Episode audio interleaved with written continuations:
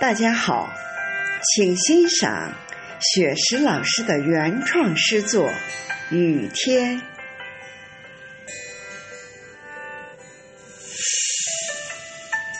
昨天下午的教室，我们正在排练着朗诵节目，三十几个孩子的渴望都在黑色的瞳孔里跳舞。温柔的春花经过了雨水，已经在夏季漫舞旋转。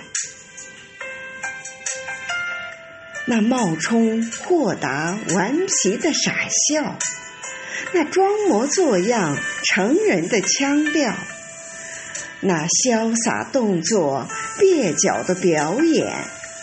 那古灵精怪、真实的孩童，慢慢摸索，才能找到精彩的自己。上课的时候下雨了，我突然想起，在大漠深处久未喝水的生物，在荒凉高岗久未喝水的古墓。在黄土高坡久未喝水的禾苗，在褐色梁山久未喝水的仙树，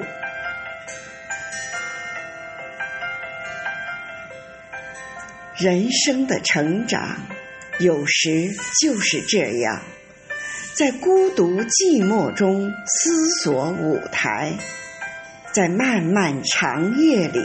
思索光明，在安静无声中思索喧闹，在灯红酒绿中思索纯净，在痛苦失去后思索真情。下雨的时候，总是期盼晴天。为什么我们不去倾听雨滴的歌唱？下雨的时候总是向往晴天。为什么我们不去欣赏雨中的花墙？